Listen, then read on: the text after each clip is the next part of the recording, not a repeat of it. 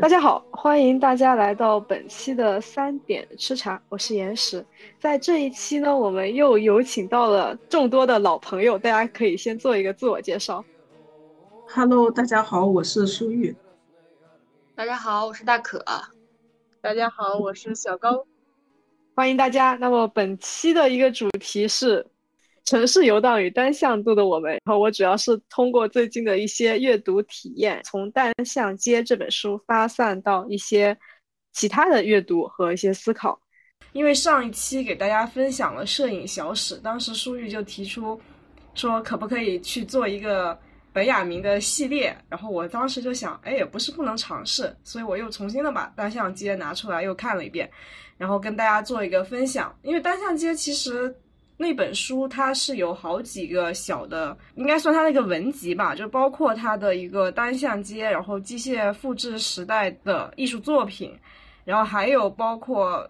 我想想看，哦，还有摄影简史，还有它有一个章节专门讲卡夫卡和一个讲故事的人，它有这么几个五个章节，也不算五个章节，就五个文章共同构成了。单下街这一本书，那么我们本期呢，仅仅是去讨论单向街，然后和单阅读完单向街以后，我的一些发散性的阅读体验。那么首先呢，就是讲一讲它的一个前庭的背景介绍。之前我们就已经讲过了本雅明，如果大家感兴趣的话，可以去听一下上一期的摄影小史对本雅明的一个生平简历有个概括的简要的介绍。那么。这一期只是主要是做一个补充，因为上一次呢，在讨论环节的时候，舒玉提到了本雅明他的那个爱人对他的一个深刻的影响，然后当时我们傻傻的分不清有怎么会有这么多，就是名字还不大一样。然后我这一次就把这个本雅明他关于他的一个爱情经历进行了一个梳理吧，正好这本书上也有个比较详尽的一个介绍。首先呢，本雅明他的爱情经历是。比较一波三折的，就不是很顺遂。那么这本书为什么会对本雅明的一个恋爱经历有阐释呢？主要是因为本雅明他自己这本书写的时候，有一点就是为了那个拉西斯而做，有这么点概念在，至少是在前言里他是这么提到的。呃，首先他最开始的时候，本雅明在青年时代呢是草率的与一个年轻的女子订了一次婚。此后不久，他就遇到了有一位有夫之妇，就是朵拉。朵拉，我们之前好像在上一轮的时候没有提到。那么最开始呢，就是他们两个人快速的相互吸引，所以本雅明就退了婚，然后朵拉也离了婚，两个人又重新结婚，再一次的结合，生了一个儿子。那么到了一九二零年的时候，全球的经济危机就爆发了。这个时候，他的一个由于本雅明的一个财政状况，我们都知道，上一期也讲了，本雅明他是一个，呃，怎么说？虽然他是一个作家，他是一个靠书写写文来养活自己的人，但事实上他并没有在学术领域受到认可，他也没有在文学领域受到认可，甚至在这本书里面，他就有一个单独的章节去表达出版社。拒绝了某位作者，我这里大胆的猜测一下，因为他可能也有相似的经验啊。就出版社拒绝了某位作者的书籍发表，然后他那个作者非常气愤的这么一个小章节。那么他的婚姻因为经济问题，然后再一次陷入陷入了一个困境。这个时候呢，他的妻子就爱上了他的朋友，然后但他呢又爱上另一个女孩，那个女孩叫尤拉。哎，这个时候就很混乱了。你可以看到他们的那个感情生活简直是一场人伦大戏。那么在这么混乱的感情里面呢，使本雅明的生活也混乱不堪。这个是，呃，怎么说是很客观的嘛？就我们自己如果能够看到一个家庭的感情生活非常的混乱的时候，对于个人的事业也是会有很严重的拖累和影响的。所以古人才说修身齐家治国平天下，这是有一个层层递进的。自我修行的这么一个关系在，那么后来他就和朵拉分居了，然后到了一九二四年的春天呢，本雅明是想要回来去完成他的意大利，到回到意大利去完成他的一个博士论文的时候，遇到了苏联的女导演阿西亚拉西斯，啊，这位女导演就是我们上次提到的，引领本雅明进入了。就是马克思主义理论的这么一个重要的角色，那么这这里的时候，本雅明又跟拉西斯相爱了，然后这个时候他就认为这是一种真爱，是纯粹的精神上的共鸣。然后，但很遗憾的是，因为国籍、出生年龄、婚姻的现状，就是他们俩之间就不大可能能够结合，所以这就是一场呃怎么说呢？柏拉图之恋，但是即使如此，本雅明还是跟朵拉离了婚，然后千方百计的希望能够跟拉西斯办理留居德国的绿卡，但他们最终没有走到一起。我们也知道后来爆发了二战。哎，我们可以这一次我们就重新的把上次内容进行一个补充啊，来讲讲看本雅明他的一个恋爱故事和他的一个人生经历是息息相关的。那么到了最后的一个生命的终结，也就是本雅明之死。他之前那一轮我没有做一个特别的阐释，只是说他是服药物在逃离的过程中死亡的，然后是自杀的。但本雅明他其实在本书中也提到，他并不是希望让别人知道他是自杀的，他甚至把自己伪装成是意外死亡，他不希望让他的朋友告诉外人他是自杀的这么一件事情。不过现在。人尽皆知了。那么第二点呢，就是因为他当时在逃亡的路程中是被就是边境检查的警察给拦截了，就是他没有办法通过这个边界，然后他可能就非常绝望之下，然后本身本雅明他就是带有一定的那种呃弥散式的，就是对悲悲观主义的那种感觉吧，他自己就有那么一点基调在，然后。最后可能就是种种的负面的一些社会社会压力啊、个人的压力啊、生活的不顺啊和时代的苦难，种种原因的共同作用下，他选择了自杀。但是很诡异的是，他死后的第二天，然后负责边境警察检查的那个警察呢，就来通知这位死者，他的保证过境文件经过了复查。被确定是有效的，所以那个时候他本如果再晚一天，他是能够顺利的进入西班牙的。那么如果他进入西班牙，他就可以由西班牙去转赴美国，在美国为他提供签证担保，并协助制定这样一个逃离计划的他的一个好友就是霍克海默，其实正在那边翘首以盼，等待他的到来。可他最后还是选择死在了那个夜晚，就有点遗憾嘛。作者对此表达了一个遗憾。其实人生处处有转机啊，从他的经历也是能看到。这是对之前本雅明的一个补充吧，也是一些他的呃，我可以可以算是一些野史之类的，也不能叫野史，一些其他方面的记载，可能没有那么正式，但是我可以帮助我们更好的把他的一个人物形象塑造起来。那么我们回到单向街。之前也提到过，本雅明他其实是一个没有什么领域界限，他就想写什么写什么，写文学、写哲学、写艺术，然后甚至会写建筑等等等等。他其实是一个没有边界的写者。那么同时呢，他也具有一种文人式的特点，他的文风散漫，而且多以描述为主，他没有很严谨的逻辑推理，甚至是没有逻辑推理，他更多的是靠一种比喻的方式或者是描述的方式。白描的方式去对一些问题进行思考，但同时这不代表它的内容不够的精彩。恰恰相反，本雅明其实只要但凡我们如果去学社会学、去学文学或者是戏剧等等，都绕不开这位经典的评论家。他甚至被誉为欧洲最后一个思想家。那么，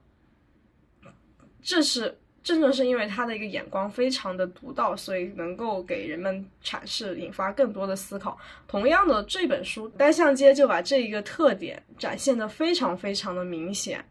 它就是有一种，我看到一个评论，非常的贴切，说这本书比较适合酒后来看，就它非常的散乱，它甚至比日记都还没有逻辑。我们可以看一下它的一个目录。你可以看到它的目录，它每一篇就是一个小章节，有些章节的语句可能多一些，有些章节可能甚至就一句话。然后看这个标题就能看出来，从加油站到早餐室，然后到看到了时钟，来到了墨西哥使馆。它你你读这本书就有一种跟着他在走一条街从这头街走到那呃，从头走到尾，然后也不一定是尾吧，反正就那么一路走过去，然后琳琅满目的看到一些东西，产生了一些思考，甚至就有一种他在写一些随笔，可能就是我们在笔记本上随便记录两笔，就有那种感觉。然后最短的一句话也送给所有人，他的一个章节就是叫 “For Man”，就智人们里面。只写了一句话，叫做“仅仅靠劝说是不会有任何结果的”，这是一个时代的感悟。在身处于他那个时代，他可能这句话背后体现的是这种，呃，理论学者的无奈和他那种无力感。但其实到现在也非常的适用。所有的互联网上面的争论，所有的你觉得我在跟你讲道理，或者是我们在谈论一个客观事实，我在劝诫你。但这种东西只要是靠劝说，是不会有任何的结果，最后只是轮到一个自我满足。所以，我们说，我们大部分情况下是要以一种讨论的方式在聊天，而不是以劝诫的方式在聊天，也是这么一个道理。好了，我们回到这本书。这本书的话，因为它非常散，然后也非常的模糊，大部分的人就有夸的，也有贬的。因为贬的话，就是没看懂。确实是，就你你很难看懂这本书，它的描写过于的随机跳脱。但是正是因为这样的随机，可以有一千就是一千个读者，就可能有一千个哈姆雷特，就有那种感觉。就每个人的想法都不一样，所以我也仅仅是通过我读了这本书，然后挑选几个我认为非常的能够打动我的几个点，然后进行阐释。所以我就相对的。提炼出了几个词，一个是梦，梦是本雅明这本书里面经常出现的一个意象。第二点是建造，当然这个建造为什么我觉得它如此的重要，也是因为一方面它跟单向度这个概念形成了个强连接，另一方面就是因为我们专业出身的角度，就天生对这种事物会比较敏感。那么首先讲讲梦。梦的话，在早餐室一百一十三号和前庭这几个章节中都有出现。然后怎么说呢？首先在一百一十三号里面，它就有，它也是一句话。这这这个章节也就是一句话。他说：“包含意象的时光已经穿越梦境的房子。”这句话什么意思？我们先按下不表，我们先看看一百一十三号前后两篇，也也不一定是前后两篇，就是至少前庭是它后面的。那么看它的。关联性的一个章节的话，可以看到在早餐室里面，为什么本雅明如此的厌恶早餐呢？他说了一句话，他先讲了一个小故事。他说，流传在民间的一种传说，就是人在第二天一早醒来的时候，不要空着肚子去讲述昨晚的梦境。那时醒来的人还处于灵魂出窍的状态，实际上依然处于梦境的控制之下。嗯，很微妙，就是有一种，如果我们把这句话。翻译一下，他可能是讲的是人还沉浸在梦中。我们也经常会有这种体验，就是当你刚醒来，做了一个很长，然后很对你的内心有所感感动的一些梦境的时候，会久久的处于那种感动，哪怕你已经忘记了那些梦里的细节和一些剧情。但是如果把这个东西反过来看，甚至有一点像周公梦蝶的那个故事啊啊，说错了，什么周公梦蝶，庄。庄周梦蝶的那个故事有那么一点哲学的思辨在里面，就是到底是我们处于梦中，还是就是到底是我梦到了蝴蝶，还是蝴蝶梦到了我？那么我们的意识是否是能够确信、确定的说我们是活在这种当下的现实中的这个状态，而是属于一种更像梦境中那样的那种意识形态？这个是一个哲学的，可以引得非常哲啊，但我们这边不展开讨论，因为本雅明其实并没有希望把。一个很哲学的概念，把它拔起来。那么，我们来看看他在后面又说了些什么。他说，叙述梦境是灾难性的，因为如果一个人依旧沉浸在梦境里面，倘若他背叛了梦中的密谋，那么他必定会去承担梦境的报复。用更现实的话来说，他在梦境里展示他的天真，但他背叛了自己。这个。这个话我们怎么去理解？其实也有一种相似的例子，比如说我们之前有一期讲到了弗洛伊德的梦的解析，弗洛伊德就当时就很直白的，就是用那本书很清晰的，也不是直白，很清晰的阐释了，他认为在梦里面其实是能够彰显人的潜意识的。那么但这种潜意识是最天真的，而且这一个部分其实是别人是无法理解的，因为他没有人可以理解、感同身受，或者没有人可以真正完全的理解另一个人，所以那个部分是最本真的部分。如果你跟外人去表达了的话，他理解不了你。最可怕的一点是什么呢？是用一套现代的科学的理论去分析它，用心理学的角度去去解构这个梦境，这是非常非常恐怖的一件事情。至少在我看来是这样的。所以我自己看完这句话，我自己当时就马上写了一句笔记。我觉得用一套既定的科学理论去评定个人的丰富经验。这个所谓的个人的丰富经验，就是你的那个梦境。其实，因为在中国人的一些概念里面，就是在道教的一些观念里面，他认为梦是人元神。如果说错了，欢迎大家指正，因为我对道教的一些专有专用名词其实不是很了解。他认为是你元神到脱离那个某种桎梏，能够更更更提到了某种境界的那么一场虚幻旅行。这是他们在道教里面把梦是拔到一个很。虽然是玄而又玄，但是很高的对灵魂的一个既定的去体验的这么一种，让我感觉是一种丰富体验或者说丰富经验的，而且是从灵魂角度，甚至都不是意识，是从一种你无法操控的深层的角度的这么一种体验。然后这个东西其实我觉得很难用一套既定的科学理论去判定。如果只是当做一场娱乐，就比如说我跟你分享一下我昨天我梦到了什么什么，那它就是一个玩笑，那就是一段经验的分享。如果是认真的进行解构，那其实对个体来说就是一场灾难。但是每个人对这个事情的看法是不一样的啊，我们可以有待讨论，只是我个人的一种感受而已。所以说呢，在本雅明对于梦境的一个阐释的时候，我们这里的时候就可以看到他的前庭讲了什么呢？他的前庭那一篇章其实很微妙，他讲了一个故事。就是他去看了，不知道是哪个人的故居，我有点想不起来了。就他去看那个故居的时候，他提到我仿佛在梦中来过，那个房间是怎么怎么样，他甚至还能记到那个房间的一些细节，就有种似曾相识之感。这个也很常见啊，我们经常会有突然在某一刻觉得，哦，这个场景似曾相识，我好像在梦中的哪一刻见过，但是我记不起来了，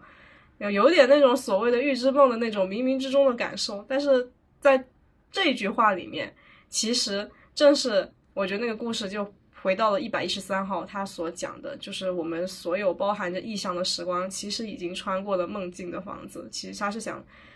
至少后半句是在讲这个故事。那么意象又是什么呢？我们先按下不表，我们后面还会提到意象这个词的。然后到了第二个建篇章，到建筑，是叫建筑章工地第二十八章里面，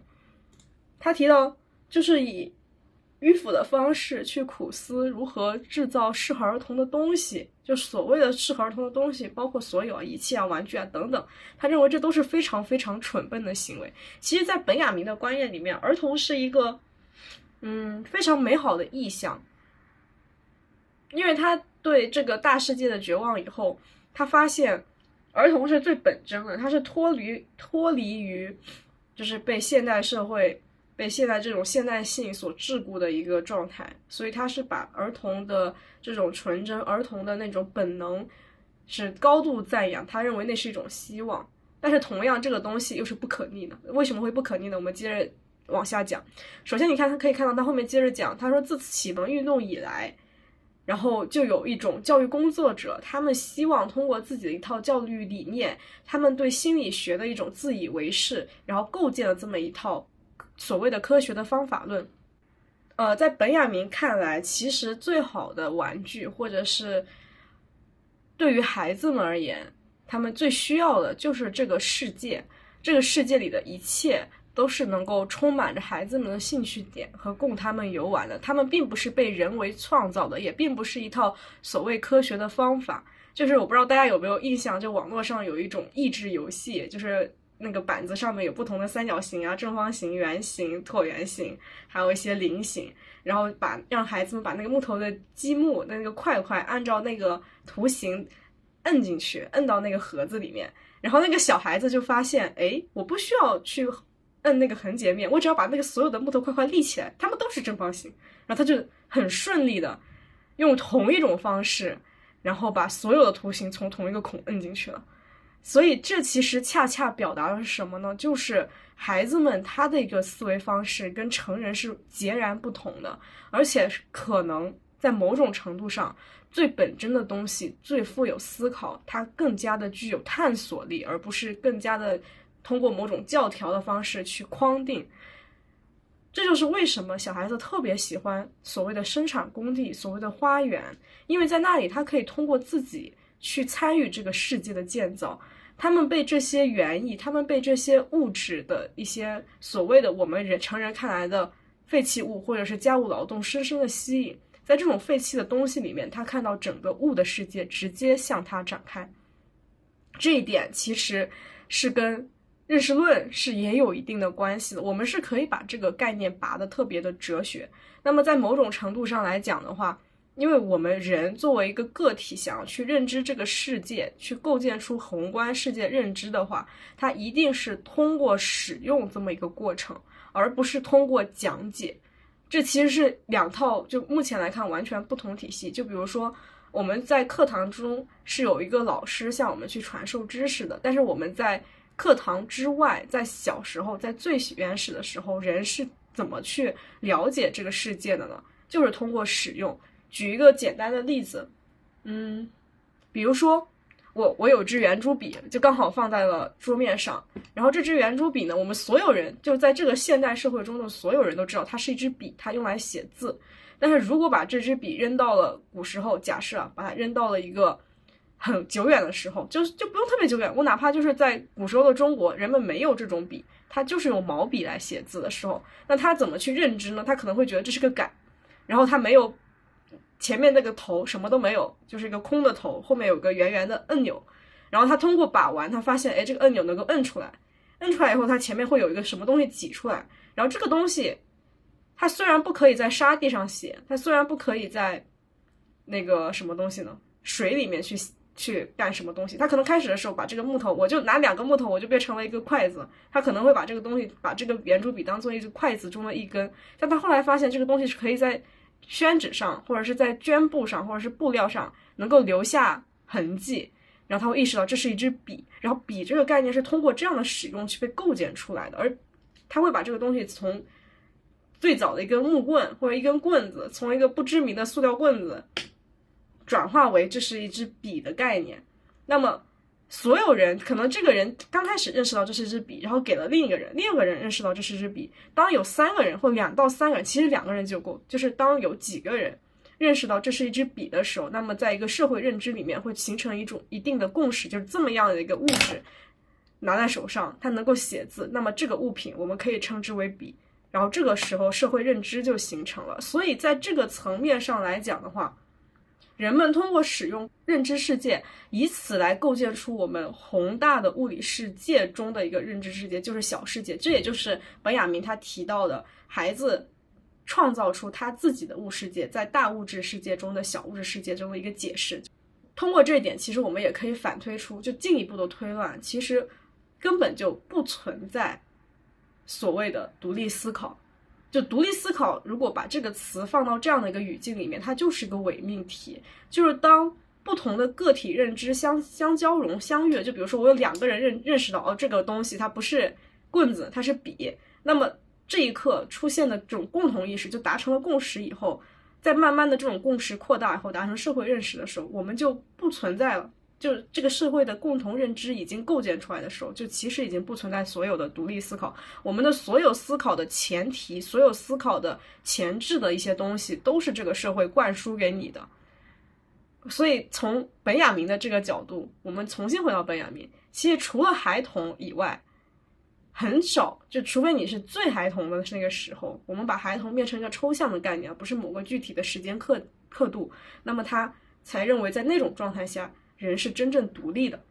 我们可以这么理解。所以呢，通过这一点，也从这个角度侧面说明了构建和融合这两个关键的概念，共同的构成了我们成长的主旋律。正是因为有融合的这么一个过程，有构建的这么一个过程，所以我们所有人都是单向的。就有一本书叫做《单向度的人》，但是那本书。主要是在讲现代性的一些问题，他批判批判的也是现代性，当然跟本雅明这本《单向间》也是有，就是虽然不能叫异曲同工，但至少是一脉相承的。他们的那个对于现代性的一种阐释的目的是一样的。那么回到这本书，为什么我们说单向度的我们起取这样一个标题？其实我就是想表达一种成长的不可逆。然后回到单向度，既然已经提到了这种单向度，我们继续来谈谈为什么我会有这种感觉，也就是读这本书最直观的感觉，就好像就当我们认知到成长是不可逆的，认知也是不可逆的，因为他们背后其实代表的是现代社会的这种现代性。那么。什么是现代性？一方面，我们刚刚从一个很哲的角度提提到的是一个对人认识论，就人的认知的一种构建方式，然后和这种社会共识的一种构建方式。那另一方面呢，也就是我们现在这种现代性下，这种大环境下，然后我们一直所面临的这个时时代它的一个特性。然后关于现代性，其实我这边不想展开讲，因为不是我们本期的一个重点，可以推荐大家去看看。就是景观社会，之前有一期也讲到了，还有消费主义，然后也是很典型的现代性，然后还有日常生活的革命等等等等。其实有一系列的作品都是在讨论现代性。在建筑方向的话，可以看《建筑的现代性》，还能写的那本书也非常的经典，然后也有很强的可读性。那本书是可以反复咀嚼的。然后这边不做一个展开，我们回到本雅明的单向街，就是本本雅明为什么把这本书。解释为单向街。虽然我刚才在讲读这本书的时候，就仿佛跟随本雅明在这条街上游荡，但实际上他并不是 真的在讲，哎，我就是带着你在游荡这条街，那他也不会叫单向街了，也不是在说这个本书的文风非常的像一种散文式的书写手法。而且我觉得它的背后啊，就我个人的理解，就它背后其实是代表的一种。对街头一切展示出来的意象，不管是我们刚刚从那个目录中看到的，就是纪念碑也好，火警报警器，然后中国的他他说的中国货，他看到的那个书店里面有中国货的一个手抄本啊，这里后面也会讲。那么还有些什么墨西哥使馆呀、内务部啊等等，他其实并不是真的带我们去一点点的在这条街上看，我说啊这边有什么，那边有什么。那么其实从这些所有的物的背后。其实都包含着一个意象，那么这个意象就是资本社会、资本主义社会这个幽灵的一种显现，它出现在这个城市的大街小巷，每一个事物的每一个角落，这是资本主义的一个时代。同时，因为它的这个时代是这样的，资本主义高度发展的一个时代，同时它对这个东这个现象是出现了一种挽歌式的一个方式的，呃思考。那么它也是它对其。这种不可逆的发展表示了一种伤痛，同时呢，也对孩童这样一种天真的、这样一种纯粹的认知包含着希望，和对这种单向的成长路径表达的哀悼。这是我对这本书整体的一个理解。那么，回到建筑，哎，就提不开，因为我们自己学这个专业，你去看，不管看什么书，但凡跟这个。与会有一个强连接的内容，你就瞬间能够抓住你的眼球。那我们来谈谈看这本书里面对建筑相关意象的一些联系。首先呢，是就像我刚才提到的中国商店这里，他到中国商店一定是看到了一本中国的手抄本，然后他就对建筑和文学之间的相关性产生了一定的思考。在原文中，我这边可能没有写啊，我可以简单的概括一下，就是在原文中，他认为抄写和阅读是完全不同的两个维度的阅读方式。那么。他认为，如果是抄写的话，就像一个军官在飞机上俯瞰这个大地，然后你能看到一根曲径通幽的小路的全貌和它的一个脉络，它每边的一个章节架构的结构等等等等。但他认为，阅读就是我走在这条小路里面，我是单纯的去体验这条路上的风景。所以呢，他将这种身处其中。的宏观理论引导向阅读，其实从这个比喻上就可以很好的看到，它是从一个空间的角度进行比喻的，它更多的是从是一种什么自上而下的这种审视和建筑现象学提倡的这种身处其中，将其作为两个对立的概念，其实是完全可以对标的，确实如此啊。首先，我们作为建筑师的话，大部分的情况下，所有做建筑，不可能说是。一种纯然现象学，我觉得现象学它是一种很理想化的状态，是在警示我们需要去重视人的身体感知。但是你做设计的时候，你不画总屏了，你不做场地分析吗？你肯定得做。其实它的一个实践方法就是自上而下的审视，这是不可逆的，这是每个建筑师都必然会遇到的一个问题。那么，这也是为什么会有后续会有一批的建筑师提出了建筑现象学，提出了需要去重视人的一个重要性，需要去导向在其中的一个正确性。这也是我们现在主流的建筑学学界认为，就是将其在其中体现出了一个决然的政治正确，也不叫政治正确，就是他认为这个在其中你去重视人之体验，是做设计、做建筑的必要的一个。不可撼动的正确性。那么，本雅明恰恰相反啊，本雅明他在文学里面提出了两种完全不同的态度。他认为，自上而下的一种审视是非常带有结构性的，它带有思辨性，它是高度赞扬的。同时，呃，怎么说呢？在阅读中的灵光闪烁和抄写中的那种纵观脉络，就是他同时他没有说哪个好，也没说哪个不好，但是他。至少从当时的那篇文章里面，他是更高度赞扬这种抄写的这种，呃，怎么说呢？逻辑性、脉络性和学习性。那我们不说哪种更好，至少我们在这个场景下，我们不说哪种不更好，它只是不同目的下的两种选择。就是一般来说，你要抄一篇文章和看一篇文章，肯定最根本的原因就是我写这篇，我对这篇文章的目的性不同嘛。那么我们回到文学。他写了我们要如何写好一篇散文。他认为有三个台阶，一个台阶是音乐的，它是被构思出来的。那么其实这就是我们之前提到过的，不管是在摄影还是在艺术作品中，它有那个所谓的灵光，有那个光晕，就是这里它所谓的音乐那个核心的灵魂，我们可以理解为就是那个灵光闪烁。那么一个是他认为是建筑的，它是被搭建出来的。在在本雅明那边，建筑是一个非常理性的一个语汇，他认为。建筑代表的构造，就代表着儿童对世界的这种认知，代表一种秩序。因此，他把建筑放到了这个地位上面，认为它代表了一种构建力和认知。那么最后呢，他认为是纺织，就是它有一个编织的过程。哎，这里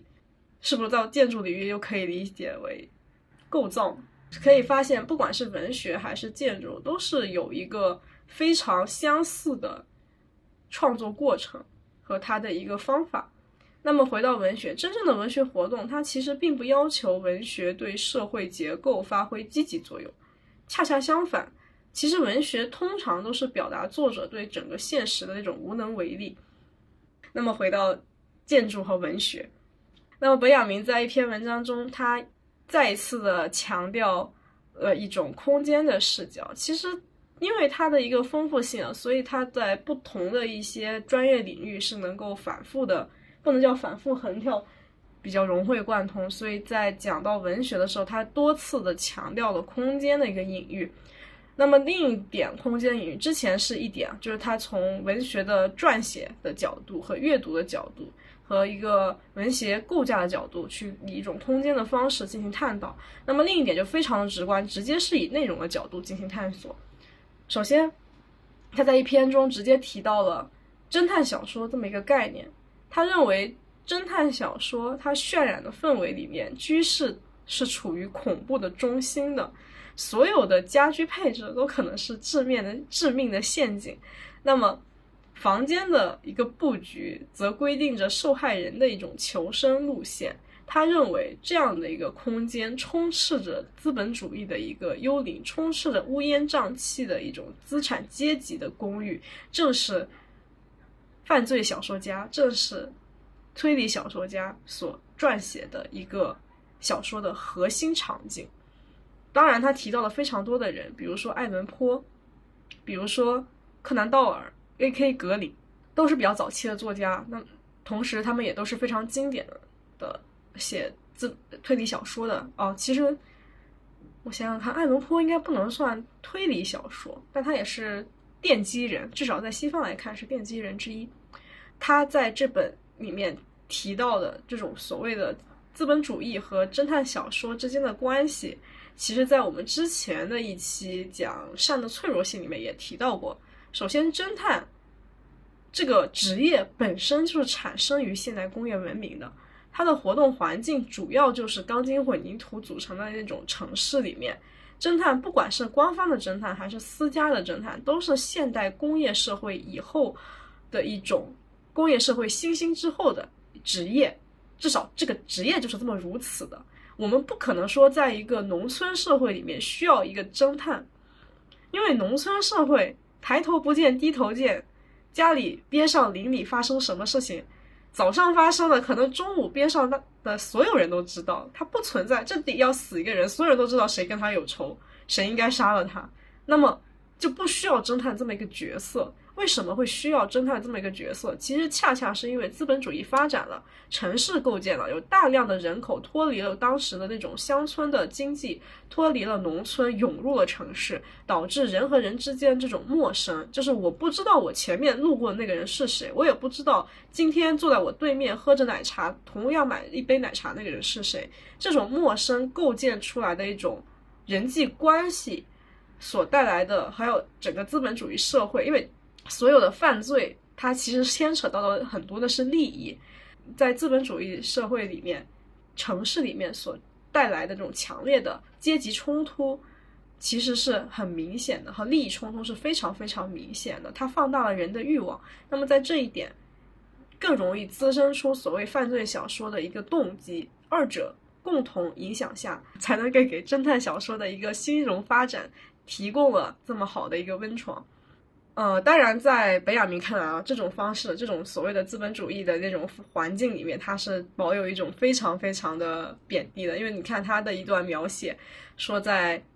现代的市民居室里面，往往城市着木雕和巨大的橱柜，不见光的阳光洒落在棕边上摆放的棕榈树，阳台上还严密的装上了防护栏，长长的走廊里煤气火焰气息哼着小曲，这样的气氛只适合死人居住。你可以看到他对这样的一个。城市的状态，他对现在的这种所谓的居民楼的状态，都是保有一种非常负面的一个看法。然后我们先抛开这点，我们可以把这个所谓的建筑空间和推理和推理文学再往上拔一拔，就出现了建筑推理。建筑推理其实就是极致的一种空间犯罪。呃，可能在现在的很多。推理界对建筑推理会觉得比较无聊，因为它涉及到的一些谜底，并不是纯粹通过逻辑推理去进行逐一，呃，不是说不是，他不是说那个作者没有逻辑啊，是读者他没有办法很好的通过逻辑推理进行推断，因为他的那个谜底一般都是有个什么，呃，隧道啊，然后有一个类似于什么建筑里面的一些是错觉呀等等。比较困难，但是实际上建筑推理它本质上是一个本格推理的演化，它是新本格的一个代表。那么它的开山鼻祖是岛田庄司的邪物犯罪，很经典啊。我们可以看到，从星星馆系列的一个前言里面，出版前言里面对建筑推理进行了一个定位。所谓的建筑推理，它其实是指故事围绕的一栋建筑物展开的，而这座建筑物通常非常的宏大、奢华、病态。同时附有某些相关的机关或者功能，现实中他认为是绝对不可能存在的。那么这种超现实主义的舞台赋予了谜团全新的生命力，使其更具有冲击力。这就是目前对建筑推理的一个相对官方的定义。那么同样，作为新本格的一个创始，实际上它并不是一个呃完全的，就是读者和作者是。不是同台竞技的一个过程，恰恰相反啊！其实所谓的建筑推理，它其实就是包括一些奇怪的房子，包括我们现在可以看到各种的塔馆等等，还有像城。为什么会用这几种呢？是因为现实生活中不常见，读者不容易理解。那么在这样的一个推理小说里面，经常会出现一些建筑的屏风力，哎，这种建筑人就瞬间敏感了起来。同时呢，还包括一些暴风雪山庄模式啊、密室杀人啊等等。但是我们现在有个界定，就是说，建筑推理首先它必须要明确，就它的主要的轨迹不一定是物理轨迹，但它的主要的轨迹一定要是用到建筑本身的某种特性，而不是只能当它是一个噱头。就跟其实跟现在所谓的设定推理是一样的，就是它可以有很多很多的主题，比如说是密室杀人、暴风雪山庄等等的模式。但是它不能只是一个噱头，它至少要把这个建筑融合到它的主轨迹之中。呃，那么总体的话，从建筑轨迹上又可以分为两个大类，一种是物理性的建筑轨迹，一种是心理性的建筑轨迹。比较常见的话，物理性的建筑轨迹就包括建筑里面可能自身就带有某种运动机制啊，然后它可能里面有陷阱啊，组合的一些机关啊，通过这种大量的机械装置。或者是人工智能啊等等，不管是什么东西吧，就是为杀人者、为凶手提供了一个杀人舞台。然后比较有代表性的，其实有很多啊，我这边就随便举一个，孙国栋他写过一篇螺旋塔事件，也非常有名。第二种就是心理性的建筑手法总结，这就包括可能就比如说这个建筑给主人公造成了某种心理误读，对他的一个空间位置，或者是对他的一个时间节点。造成了误读，然后也是通过机关的方式给人造成了一种错觉，使其杀人手法不明了，或者他的不在场证明构建成功，就大概是这么一个意思。比较有代表性的，我这边也举一个短篇《门牙猫》，他写了一篇最后的瞬移魔法。然后，但是同时，其实我也看过一定，也也不算特别多吧，但是我也看过一些推理小说。就是在建筑轨迹里面，还有一个非常非常容易出现的问题啊，至少是建筑推理非常容易出现的问题，就是作者他不一定具备建筑学的一些专业知识，他可能是通过大量的推理小说通过一些逻辑上面的推理去构建出他这样的一套轨迹，非常的酣畅淋漓的同时，在专业领域的。读者视角下会出现一些致命的漏洞，嗯，以最后的瞬移魔法为例，首先他那本小说我是看过的一个短片啊，就是轨迹设计的非常精彩，它其实是通过剪，我这边可能会有一定的泄底，如果听众还有人希望去读这本书，首先他这篇短片还蛮精彩的，然后如果是希望。自己去阅读的话，跳过我后面这些会剧透的部分。那么，首先我觉得它的一个核心的问题，是因为它是一个很典型的本格推理，它提到过作者和至少侦探和读者是在同频的一个信息量上进行推理。因为他甚至还写了一点，我已经把所有的线索都展现在观众的。那个面前了，然后剩剩下来就是我们共同推理时间，有点类似于当时本哥那种对作者呃对读者的一种挑衅的那种非常经典的手法。当时我看了内心一震啊，就很很激动。那么同时呢，呃，他也提到了，就是有我忘是侦探还是谁对整个密室进行了一个从头到尾的检查，然后并确定没有机关。但这一点其实是很 bug，因为它其实是有个空腔。嗯，我不知道他们所谓的检查是什么检查，但至少在建筑的逻辑里边，如果你想去对密室，就是对一个密室进行检查，对一个房屋进行检查，它一定不是摸着那个墙壁去看，那是很不现实的。它一定是拿一个东西在敲，去听里面有没有空腔，这是最直观的一种检查方式。甚至你敲的时候都能够大致的推断里面是什么样的一个硬度的材质等等。嗯，我不知道作者是什么专业，但至少。从这一点来看的话，对现场检查的一个逻辑上面是存在的一定的误读的，是这样。所以这就是为什么建筑轨迹有的时候容易出现 bug 的一个原因，非常难写，但是也容易出现好的作品。那么首先我们刚刚也提到了，建筑推理它其实是处于一个新本格时代的。嗯，我之前的那一批篇里面也讲过，就是对推理小说的一个发展。如果感兴趣的话，可以这边简单带一下。首先，十九世纪的中期美国就出现了一些早期的建筑推理，就比如说之前本雅明提到的爱伦坡，他是非常非常经典的一个作家。虽然他的作品并没有养活他的人，但他的作品对后世的影响非常之大。首先，他的莫格街凶杀案就被认为是侦探小说的一个诞生标志。那么到了白银时期，就是我刚才文章中也提到了柯南道尔非常经典《福尔摩斯探案全集》。嗯，我记得是在《血字的研究》吗？里面就非常经典的一篇里面，他就提到了就是伦敦街头的一种迷雾的一个状态。其实那个伦敦的街头的描写，就是当时英国资本主义发展的时候充斥的。充斥了很多的工厂，然后又因为他们湿度又很大，就跟那个时候的街道是很相近、很相近的。恰恰也说明了一个资本主义这样大背景下的一个文学题材的发展。然后到第三个时代，就是黄金时代，出现了三个御三家：推理女王阿加莎·克里斯蒂，还有艾勒里·奎因，以及密室之王卡尔。艾勒里·奎因这边上海正在布展，如果上海的朋友可以去看看，非常经典。我当时看到照片里排队排的老长了，可惜人不在上海，去不了。那么黄金时代里面就出现了所谓的本格推理，就要求读者和作家是一场公平的智力较量。那么我们刚才提到的，就是建筑推理，其实就是新本格派推理，也就是本格之后的变革派推理以及新本格等等的一个演化。然后最后我们来聊聊一个比较经典的，就是三口棺材，让我认为是非常非常经典的密室杀人的一个作品。然后，但是它的翻译其实略微的有点问题啊，特别到对密室的讲解的时候是有点问题。它是有两套密室，如果感兴趣的朋友可以去看一看这本书。这本书。就是不管是从它的前期的叙事构架，还是后期的一个轨迹解密，都是里程碑式的一本作品。然后我本次就讲这么多吧，就是也主要是从分享一下我最近的一个阅读体验、阅读的一个经历，从本雅明又看了一些文学书，就是这么一个过程。感谢大家，感谢感谢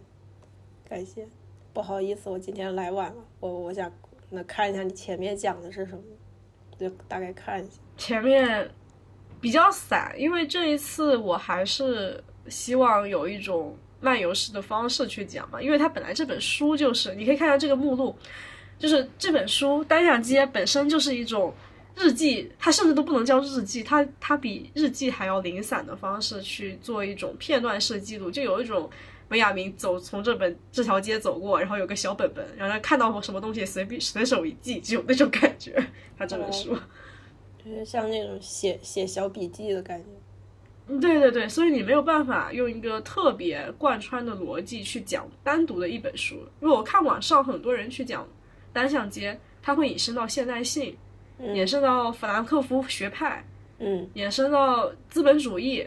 确实是可以，然后这本书甚至在编撰的时候，把他的那个就是机械复制时代的艺术作品，把他的历摄影小史，然后去讲卡夫卡和说故事的人都编撰到了一起。因为从逻辑性上来讲的话，一定是资本啊说错了，机械复制时代的艺术作品和摄影小史更加富有逻辑性。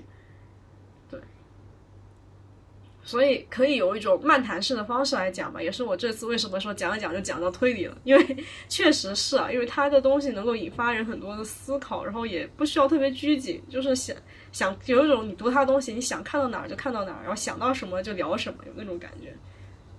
嗯，确实确实感感觉你讲的就是，啊，有一点，先先开始在讲资本主义和现代性的东西，然后想想把这种就是。它它不是那种树状结构的逻辑的东西，推到推推到一个推理小说那边去。对，因为它这本书，我觉得理论上看完了，实际上是可以再看看他说那个发达资本主义的时代的抒情诗，可以可以从这本书再跳回到这本，因为它其实有很多的篇章在讲文学，然后讲一些就是他的一些理解，讲梦，讲建造。建造可能篇幅没那么大，但是因为是我自己对这方面感兴趣，所以我把它单拎出来做一些阐释。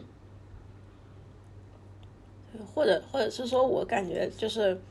呃，有一种这种感觉，就是那个北亚明他讲的一些东西，或者说他更希望去讲一些非非理性的东西，就是那种纯理性的、非纯理性的那种东西。可能是的。我觉得他有点太弥散了。其实我读完这本书的时候，有一种哎，很绝望，不知道该怎么讲。就是我知道它很散，但是我复读一遍，我没有想到它这么的散。对，所以我我觉得这个有时候是不是，嗯，对，就是我们用一种有逻辑的方式在思考，还是用一种很，嗯，很现代性的方式在思在思考。就是有时候用这种漫漫谈式的、漫漫游式的思考的方式，有时候就反而你能能能能联系到更多有意思的东西出来。就比如说，对，这，啊，你说，啊。啊，没有，我就是想说，这就是为什么我这次就是全部都是以单元模块式在讲嘛，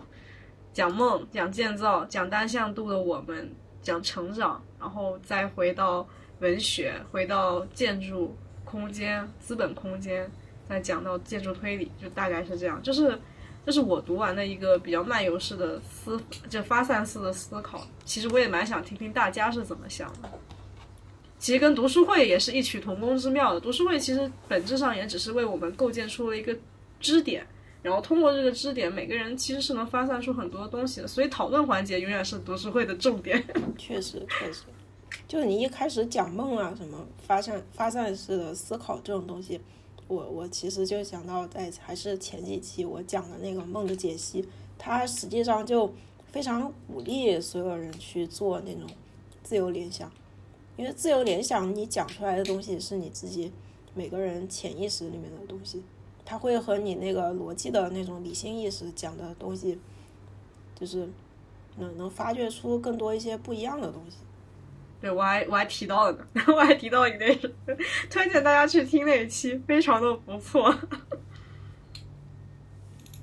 所以所以怎么说，就有一种感觉，也这个好像也是之前我忘了，可能是。S Y 提到过的，说就是有一点，你在用大数据，然后不断的去重复一些数据的那种呃集合，然后用用大数据去去逼近一个逼逼近一个它不是轮廓非常清晰的结果，所以这个结果它它它它虽然说看上去好像不像是理性推导出来那种逻辑非常分明的东西，但是嗯。说实话，我觉得有时候用这种联想的方式讲出来的东西，实际上更更接近于人本身的一些思考，或者说可以可以说更准确一点嘛。就像是比如说你要去用大数据去大大数据去定义一个人，但是这个人一个人肯定是不能只用啊怎么说呢？只只用几个词儿，或者说用一些逻辑推导说，因为他是一个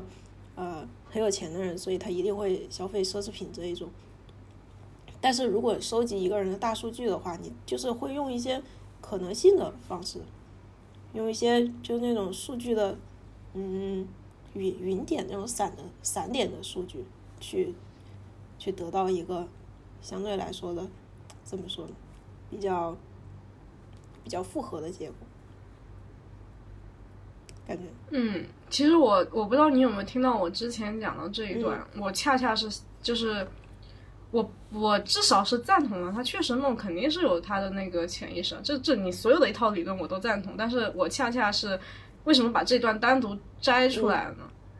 就是我特别喜欢本雅明说的叙述梦境就是灾难，为什么呢？就是我就是我的一个深刻体会，就是我觉得不管你是用大数据，不管你是用散点式的方法。它都是一套理论，你不能去解构梦境，就是解梦的本身，本质上其实对我来说就是一个比较灾难的过程。我觉得梦境是不应该是通过解构的方式，而是应该是一种就是体验的方式，是一种道教的方式。你你就是去感悟就完了，你去感受就完了，因为你不可能去把一个梦境去拆解的。你不管怎么拆解，就比如说那天我提到了我的梦。其实那天的感受，为什么我说我当时也提到，我觉得去分析并不是对梦境的一个很合合理的方式，是因为我觉得我可能会提到梦境中的一些元素，但是我梦醒的那一刻的震撼是我无法表达的。我在里面看到了很多的场景，但是我不可能跟别人去表达的如此之清晰，我也不可能自我的去把这个东西，你只能想到一些很零散的点，但是你是想没有办法去串联起你整个梦境。这一点，如果你再去跟一个人去阐述，那个人的偏差感会更大。他可以作为一种经验的分享，作为一种娱乐，但他如果进行去去做一种解构，去做一种认真的分析的时候，我当时也说那种分析让我有点不适感。所以我看到了本雅明的这篇，我就 深有体会。我说啊，确实是这样的，他说的对，他他跟我有一种，我就当时一个，哎，这个人懂我 那种感觉。但但是我感觉那个就是弗洛伊德，他说梦的解析不是说你一定要，比如说我做做了一个什么梦，我把它讲给你听，然后你帮我分析，呃，我梦到了 A 就代表着什么一个什么结果，我梦到了一个。对对对，我知道，我知道，就是它不是说代表的某个结果，他只是说，就像你说的是那种数据收集，是那种散点式的个人的去，去把它这个东西做一个反思嘛。但实际上，我觉得他就不应该经过思考。哦，因为这种思考也不是说，也不是说是那种纯理性的思考，它就是有点像你刚才说的那种，就是你自己去体验就好这种。但是你看，我之前跟大家聊梦境的时候，大家就会去很潜意识、下意识，我觉得那可能就是你说的潜意识，就会说会不会是因为你的大数据，你可能就是那天你那个之前看到了什么天文的东西，就你知道这个东西就是潜意识，这个就是你们你之前一直在强调的潜意识分析，就是人的某种潜意识。啊，那那你只能说是，你只能说是跟你讲话这个人他他想去分析你的潜意识。呃，不是，就是我所有，你知道吗？所有就聊到的时候，除非那个人会说句啊，好有趣啊，但一般情况下都会是那样的。所以我觉得，当他说到就是讲说清醒的人，他应该永远的徘徊在梦之中。不要去叙述梦境，那是灾难性，那是背叛自己。我觉得是这样的，就是他也提到了为什么我把那个弗洛伊德的梦的解析又重新提出来，因为他也提到了梦就是自己最纯真、最天真的那个部分，但那份天真就是像孩童的天真一样，它是探索式，它是漫游式，它是感悟式，它不应该是一个通过心理学的方式去去，它不应该是一套现代的科学去对，所以梦的解析它实际上它就不是现代的科学，所以很多。很很多那种就是科科学的科就怎么说研究那那种那那种科学的人会会会会批判梦的解析，或者说会批判现在精神分析的一个一一套逻辑，就是说，因为精神分析的逻辑就是假设我现在在说呃呃，或者说就是说那个那个叫什么童话故事里面那个什么什么乌鸦像桌子，我现在说一句这样非常没有逻辑的话，但是在精神分析里面它就是合理的，它就是可以的。对，它是一个积淀嘛，它是它是现代心理学的某，因为现代的西方科学就是反复批判的过程，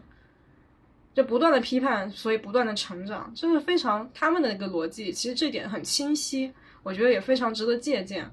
然后为什么我我个人的理解，我最近在看一本书啊，同时给大家推荐一下，虽然不一定就是大家根据自己的喜好，不我自己都不觉得这本书一定是很客观的，至少给我提供了新的思考。就是中国历史精神，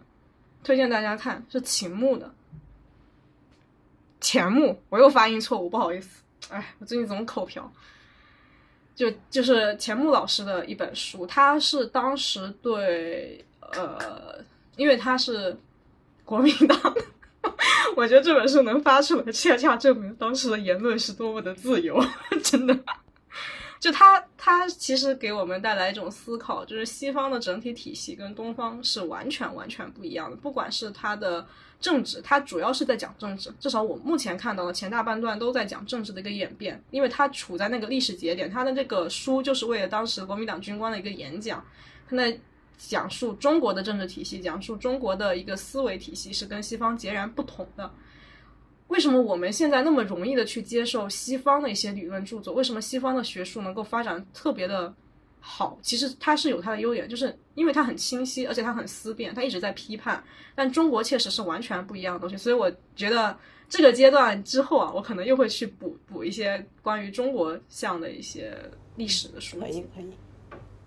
未来可以期待，未来可以期待。推荐大家看他的东西，其实有点片面，但是。提供了很好的观点，真的是。看完以后，你会觉得有句话说的是对的。抛开了所有的背景，抛开了所有的分析和底层的信息梳理，单谈现象，其实就是在耍流氓。对。嗯，我说是的。所以，其实西方为什么我们一直在说强调文献综述的重要性，强调文本和你的参考文献的重要性，就是你是基于前面怎样的一个思考逻辑，你是在那个研究史上的某哪一个节点去提出你的看法，这点很重要，因为你所有的东西都是承接在前人的批判之上的，不管那个批判他的他的东西好和不好，我可以批评他，我也可以赞同他。然后在它是上面去引发新的东西，你至少是在这条脉络之上，你得清楚的知道自己的位置在哪里，这点太重要了。这也就是为什么他们的东西，我觉得能够非常清晰的像个车轮一样往前滚动的一个原因。是的，是的，所以我觉得这个也是就是为什么精神分析这一套逻辑，它实际上到现在还是没有被很多人所接受，也就是因为它它没有你刚才说那种什么批判啊什么。逻辑啊什么的，因为他就是你说什么就是什么，他太他太新了，他在那某个起点，他他是那种奠基的一本书，我觉得。是的，是的，因为你从从从弗洛伊德到现在也就一百多年，但其实好像在东方，我不了解，我也是在当时看了某个科普视频，就是在很早的时候，东方其实是有一套就是修心的一个东西。啊！但是我没有看到，我还想再找找相关的文本。然后是传到了西方的，但不一定是传给了弗洛里德，不好意思。但我我得看一看，因为我也不知道那个人说的这句话到底有没有去复合过文本。哦，得去看一眼。对。不过我是感觉西方在就是讲那个现代主义之后的很多东西，实际上有很多想法。它会和东方的一些东西就非常不谋而合，就不知道是有影响的，还是说就是你发展到后期，它自然而然就会变成这种样。嗯，我觉得应该是相互影响。全球化真的是一个非常厉害的东西。我最近不是在看那个嘛《棉花帝国》，哎，我又给自己打预告了。等我看完了，多打几个预告，多立几个 flag。我对我现在立一个 flag。等我看完了，我给大家讲一朵棉花的故事。那本书写的非常的清晰，我觉得写的挺好，有点像那种论文式的在写。确实，主要是你写这种清晰的东西，它好处就是便于传播，便于理解。对对对。他写的真的很细，而且他写他他写的那个资本主义的发展和全球化，切入点又特别的小。这本书很妙，我当时要写论文之前看到过这本书，我觉得可以有很多启发。奈何我已经毕业了，研究生都毕业了。你可以再看看，然后改一改论文，或者你写一篇新的。啊，看情况吧，因为做一套论文前期的一手资料真的太痛苦了。虽然是的。嗯，是的，但但是我还是觉得有时候，有有时候就是你自己产出一些东西还是蛮快乐的。对，但是产出论文一定是痛苦的。就是我写公众号是快乐，但是我产出论文太痛苦了。你每句都要斟酌，就是有一种你得准确，那个准确就很痛苦。哪个写毕业论文的不哭？我又想起大可那句话：哪个研究生写毕业论文的人不难受？确实。我我说一下我我自己听的那个感想，其实，嗯，我前一段时间刚好看了一个东西，然后就有一个人说，他说一定要去去，就是我们的惯性思维，就是在去思考的时候，一定在想这件事情的逻辑或者是它的意义。这个其实就跟那个今天岩石讲到的这个小孩的这个思维是不一样的，他只是知道这件事情有趣，然后他不会去想为什么有趣，只要它有趣就可以了。然后他想的是为什么他他他不会去想他的这个有趣他是怎么怎么呈现出来的，他有什么样的这个生成逻辑，或者是呃这种这种有趣它有什么样的东西？呃，这个东西其实就跟我们小的时候他那个上的，我觉得读书其实就是一种规训，就像我们以前读书，你做那个语文课，你会去做阅读理解，甚至到英文课的时候，你学英语的时候，你还是会去做阅读理解。这个东西是一系列的，就是你。读这本书，你可以获得一些讯息就可以了。但是我们的阅读理解是要你通过这个这篇文章，你理解到了什么？那你的应用是什么？我们学的所接受到的规训其实就是这样一套思维逻辑。所以，呃，你看那个今天讲述的内容，它其实有点像我们以前在读书的时候有一篇文章，就是呈现出来的那种意识流，就是当我看到墙壁上有一片那个壁癌的时候，然后我看到我就会想很多东西，然后我看到它旁边有一只壁虎，我我接着会引发我另外一番一一那个思绪，就这样一直会延伸下去。这样的话，就是我整个上午可能坐在椅子上看着墙壁的时候所呈现出来的全部的思维。然后呢，就是今天讲到的这些内容，其实你发现了没？它很多时候，它嗯，它很散，但是呢，它又每一个就是每一个都有一个锚点在那边进行一个就是对接，就是有一些逻辑性，但是嗯，但是不多。只能说是它每一个都呈现出一种表象，或者是不管是说说所谓的梦，它不会去让你去研究这个梦它是怎么样形成的，或者是谁的梦是什么样，它不会去这样的区分，它只是告诉你梦会呈现出这样一种表象，进而它会推到它的下一篇，它就会告诉你，呃，这个点跟另外一个事物的点它是相对接的，它共同呈现出来一种就是有一定的。某点有一定的联系，但是它不成逻辑，它不是说 A 推出了 A 跟 B，然后推出了 C，我们看到 C，我们就要反推回去 A 跟 B，而是就是我就看到了 A，然后它跟 D 有一个一定的表象，它们之间是有某个某点进行连接的，所以我们在发散我们自己的思维的时候，我们可以去哎从这个地方跳到另外一个地方，再跳到另外一个地方，它会有这样一个过程，我这是我的一种感觉，今天就是听下来。是的，是的，而且我再补充一句，为什么我后面讲到建筑推理了呢？因为我下一期真的要讲那本推理小说，再不讲我都要忘光了，所以再给自己自己立一个 flag，顺便做一个衔接。随便，对，我就感觉就是呃，互相之间其实听下来，每一个东西其实都可以深挖，但是它没有深挖，就是那种点了一下。然后告诉你有这么个表象，而且这个表象你可能你平时生活当中你没有留意，就像刚才岩石岩石讲到的，我们听到别人讲述一个梦，第一个反应就是说，哎，你这个梦是怎么来的？是不是因为你最近压力比较大，或者是会延伸到就是有一些这种鬼怪啊是之类的，不会去想，哦，你就是做了一个哇，这个梦很有趣，就不会我只停留在表象就可以了，就是这这就是那种所谓的不可逆吧，可能。就是我们的思维，成年人的思维已经被驯化成，就是我们思考问题，就是一定要去问为什么。那对，其实有的时候潜意识并不一定是你本真的东西，它更多的是一种惯性。或者是我觉得潜意识你知道它是一种惯性，但是你要去嗯理理解这种惯性啊。当然，虽然这这个理解自己就是尽力而为，就理解是一种。认知的构建嘛，就是你反复的去自我审视自身，这点其实是他，我觉得就是《梦的解析》这本书最有价值的一个部分，就是他一直在强调你得，就是他的那个导向了一种，就是自我认知吧，我觉得是这样，至少是导向了这个结果。他虽然没有强调，但是看完后让我的感觉是导向了一种要自我认知的那种，要构建这种自我认知的一种意识。因为其实每个人都不了解自己，说实话。对，所以到后期的话，其实也有很多人就是怎么说呢，也会研究出来有一种看上去好像挺摆烂的想法，就是你如果能认识自己也挺好的，但是不能就尽力而为。对，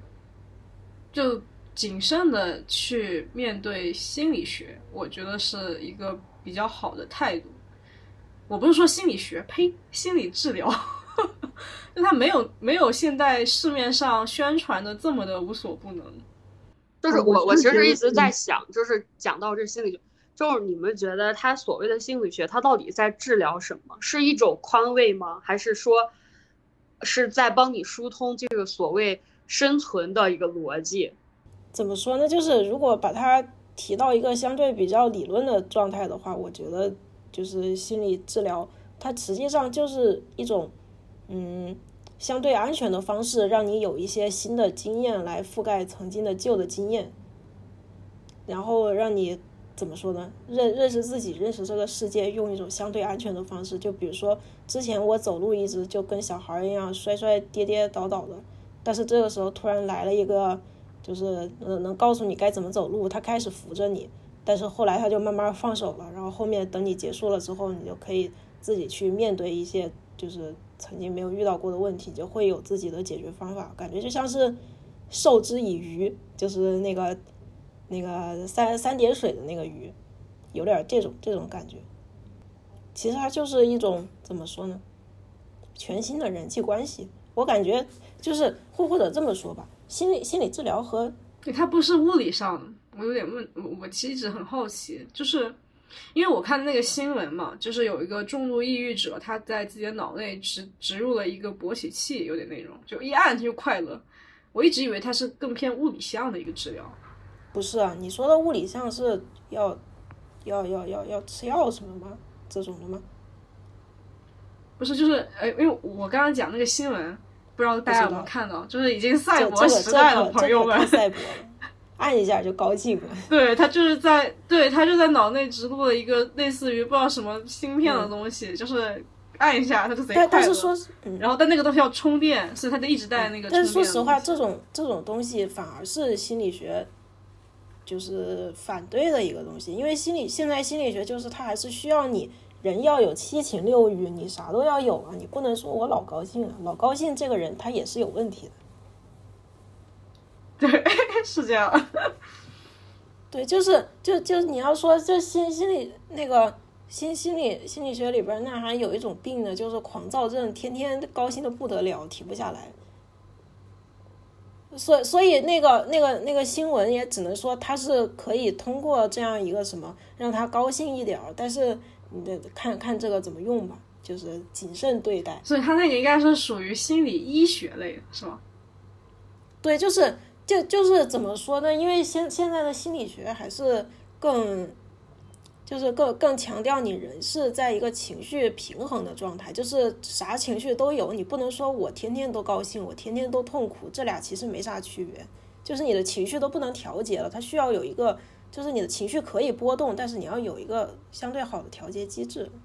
我自己之前接触的心理医生，我觉得第一方面，他其实起到的就是一个聆听，就这个东西可能对于治疗就已经占的很大一个比重。对。然后其次的话就是宽慰，可能就是从另外一个角度，然后就是给你讲解、疏通你自己的一个心理状态。再往后，其实我没有接触，可能我接触到的这个心理板块，或者是我的病情不是特别严重，然后心理医生也没有很下重重剂这样子。但是我感觉其实偏这两个方向比较多一点。但我感觉一般好像都都是这样的，就是怎么说呢？他他是不会说，呃，说像那种啊，大师，我最近遇到了一个什么问题，你能不能帮我算一下，我这个下一步要怎么走呢？他他肯定是不会这样的。我发现就是什么东西呢？之前网上互联网上有人就是在有个风评说，其实当时的 算命有一点就是心理宽慰的作用。对，就是用用那笔钱，反正都是那笔钱，然后我去算了个命，然后那个人跟你说啊，你接下来会财源广进，瞬间就开心了，失业的压力也没有了。开玩笑，但是我觉得他们也有点开玩笑，他们也只是换一种方式让自己舒服一点。对，其实其实就是想办法改变自己对一个事情的认识嘛。就比如说你说从算命，或者说我去庙里拜一拜的这种想法，呃，我我去做的话，实际上我说啊，我好像好想希望从明年开始我就财源广进。那这个东西实际上这就就是说，嗯。感觉和自己的潜意识有关系，就我的潜意识已经在想着我要赚钱，我要赚钱，我要赚钱，然后，然后怎么最近还没有赚钱，让我去拜，然后过一段时间可能真就赚了。这这个和那个我是感觉和那个心理治疗也差不多，你跟心理医生说，呃，我想赚钱，最近穷的要命，然后医生就这样听着，就是你需要，就有点像是那种人，他需要有一个你你面对的一个实体在那儿，你不能说我整天就是在想我要赚钱，但是。也就只是想想，说白了，能治疗自己的还是只有自己。如果不是到神经层面的话，对，就是你肯定得自己行动。就你不能说我躺床上天天在想我要赚钱，那个天上掉铅笔下来，这个是你你求神拜佛或者干就就找心理医生干什么的，这个都不可能。是的，是的，我的意思是就是，嗯。反正找正规的途径，因为网上现在有点玄乎，就它肯定是一套科学的理论，但是用一套科学的理论去评判你丰富的个人经验本身这个东西，我是抱有一定的疑问的，就是因为我个人没有目前没有这方面的需求，如果有需求的话，警戒大家一定要去找正规的渠道，现在互联网上太乱了。是的，是的，这个是肯定的。就即使是你要那个找找找师傅算命什么的，也要找相对正规的，不要找那种就随便说两句话就给看的。对，就算命其实还好啦，就你当一个乐就听也有那种假的，也有可有假的肯定多呀，但那个就是怎么说，就是谨慎被骗钱嘛。说白了，伤钱包也伤亲情，就是钱包受伤了，你的心情一定不会很美妙。Hello Hello，啊，就是今天讲这个，因为刚才我比较印象深刻的一点就是说，啊，就是 C 不一定能退回 A 和 B，可能导出了 D。就是我想到那天我听有一个老师讲，就是建筑的那个三种理论，就是说第一种就是从，就是你做一个方案，可能呃做一个项目，就是先从人文思辨的角度出发，然后第二种是从技术理性的角度出发，第三种就是纯粹的一种空间感受。然后就是我觉得今天讲这个是不是比较像第一个，就是因为我当时其实听完那个，我觉得挺困惑的。就是说他说第一个就是，呃，他说前面有很多文人的思考，然后就是他们的这些理论基础，然后才那个推出了你的这个东西。但是他我觉得就是这种现象本身，它不是实际上还是在找一种，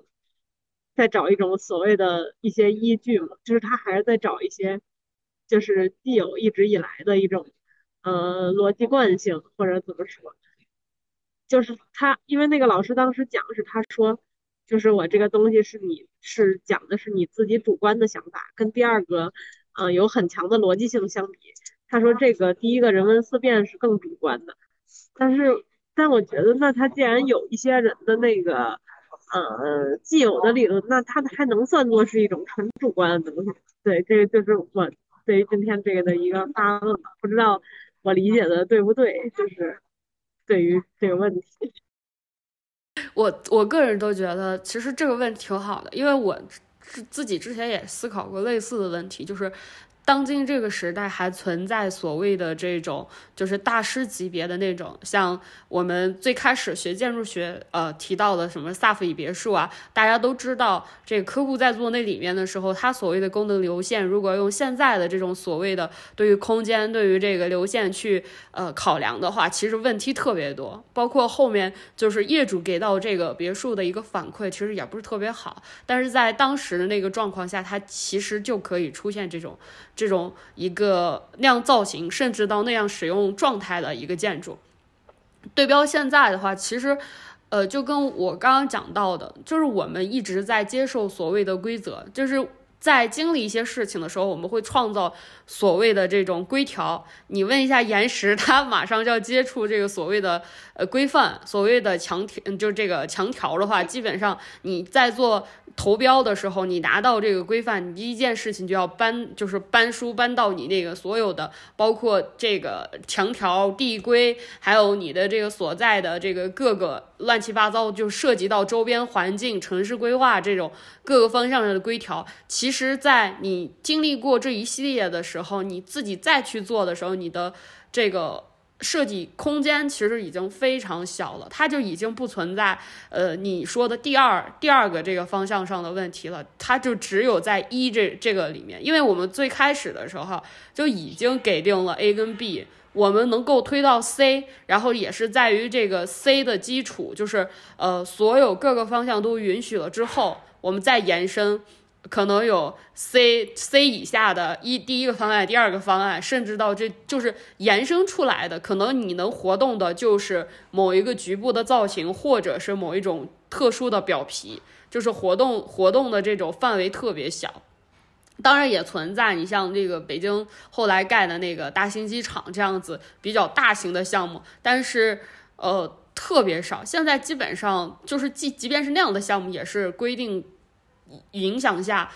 很难去有那种很很活泛的东西，所以我一直很挺好奇那个马岩松的每次的大设计到底是怎么过的这个规条。这个其实确实是这样子的，这是我自己个人的一个感觉，就是现在的这种规则跟就是限定下，其实很就是说现在没有大师，其实很有可能就是因为限定太多了，再也不会有一个人有一个自由的一种范围去做很多这种呃这种特性的建筑了。如果你做成那样的话，大家都会称之为艺术品，不再是建筑了。嗯，对，我觉得用建筑学的一个目前的困境来反推这个事情，真的非常好的一个点。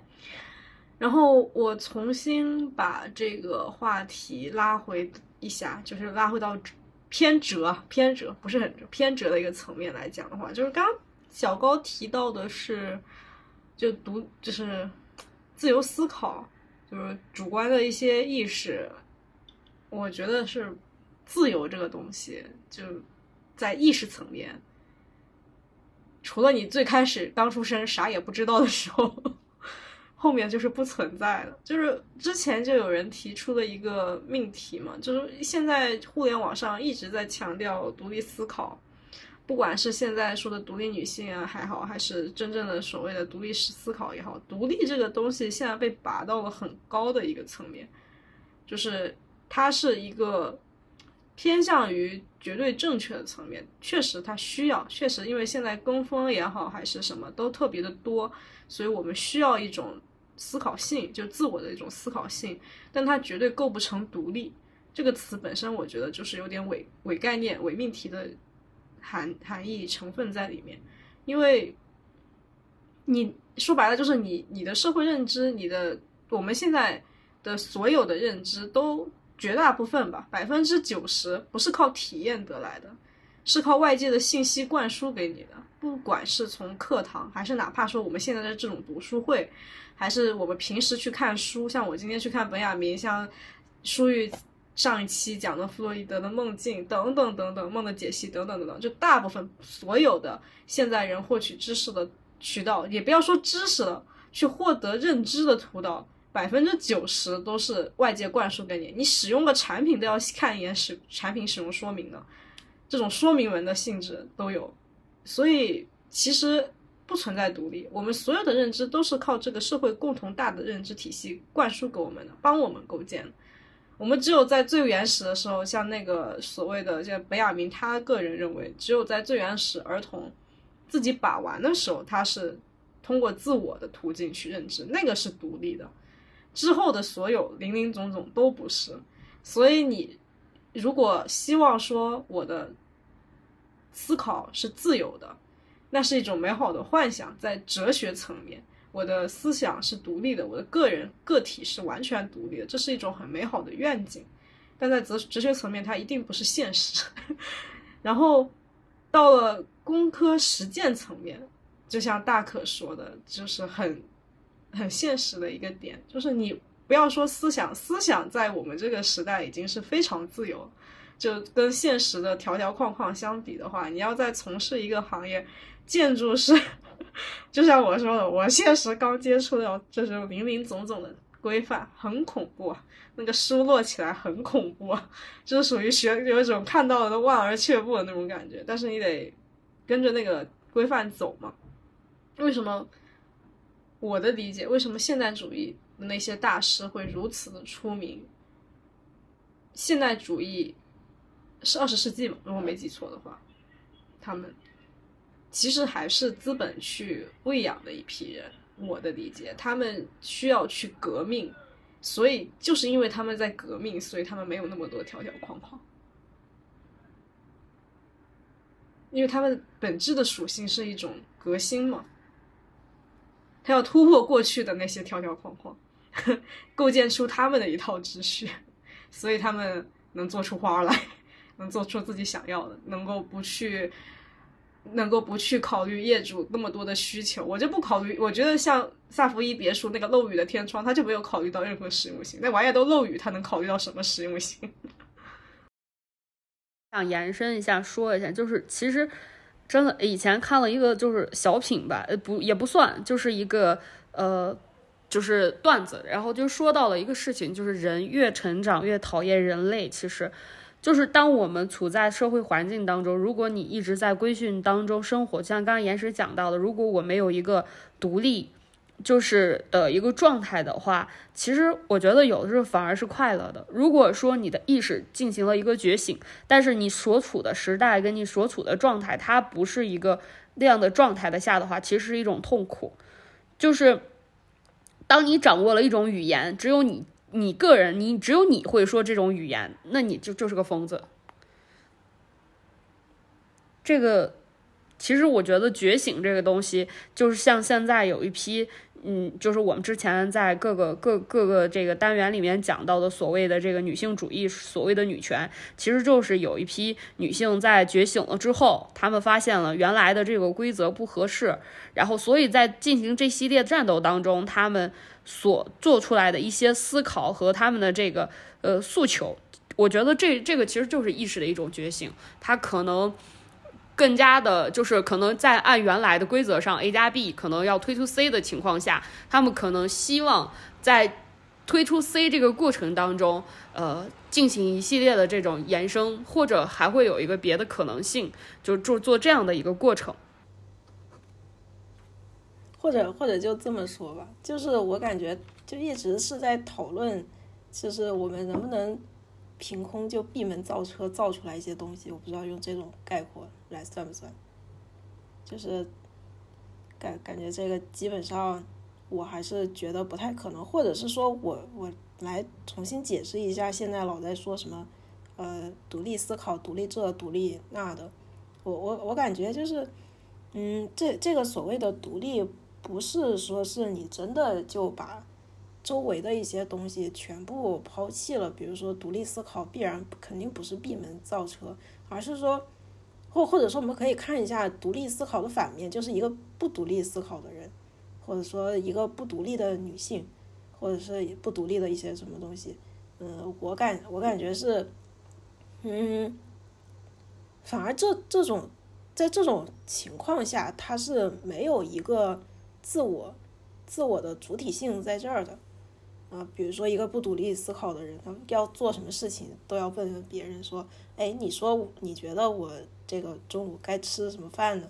呃，我们是吃什么麻辣烫呢，还是吃火锅呢？你说什么都是你行，我完全没有任何想法。或者说再扯远一点，就是说那个不独立的女性，并不是说她在这个世界上就是所有事情都一个人做。而是说她是有能力所有事情都一个人做，但是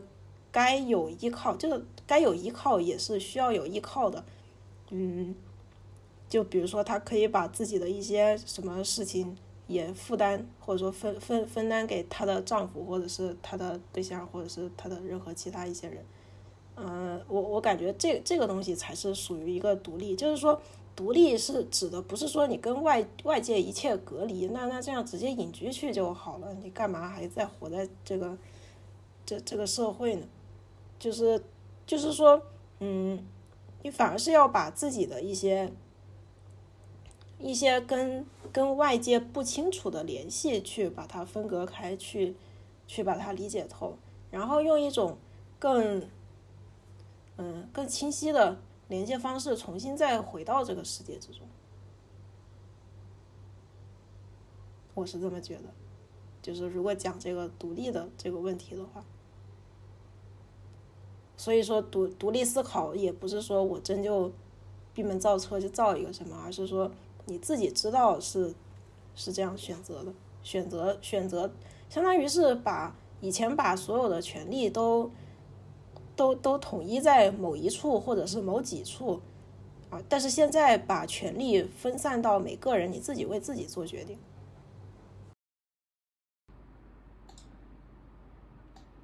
哦，对，我觉得这个话题就，呃，被引申到了一个更广阔的程程度，挺好的，就是非常精彩。就是我们说的独立其实是有不同层面的嘛，一方面是说，就是。应对之前，之前我们说的独立是应对着，就是一种所谓思考层面的，就是我们思维层面的，就是存在不存在所谓的完全独立的思考。然后刚刚舒玉是把这个问题引申到了，就是如何做一个在这样的我们已经身处在这个社会群体中，做一个自洽的一个状态，做一个既能够有自我保持自我，同时又能够融入这个社会，更好的生存的一个状态。我觉得非常精彩。我也不知道我理解的对不对啊，就我听完的感觉。是的，是的，是是的，是的，就这意思。其其实就是说，你你是是是把权利收回到你自己，但是你自己有有那种就是你是有选择的，每个人的选择很多，而不是说完全说啊我完全所有事情都不依靠别人，我就是一个独立的人，而是说我可以选择我这个事情需要呃谁帮我一下，我可以选择这个事情我自己干就行。选择越多，反而我觉得就是人活得会更舒服一点。事实上，一般情况下，我们也，我就又想到了自己的处境，就是没得选。对对，所以没得选。实际上，你没得选，最后即使是落到了一个相对就是在社会层面上比较好的一个结果，但是心里面还是会，至少对于我来说，心里面还是会觉得，就是起码是有点心有不甘，就是就就是会觉得，虽然我最后就这一个选择了，但是我好像在别的可能性上总是觉得缺了点什么。就是因为你在这个事情上，你的权利是是完全被剥削的，完全被割裂、消失的。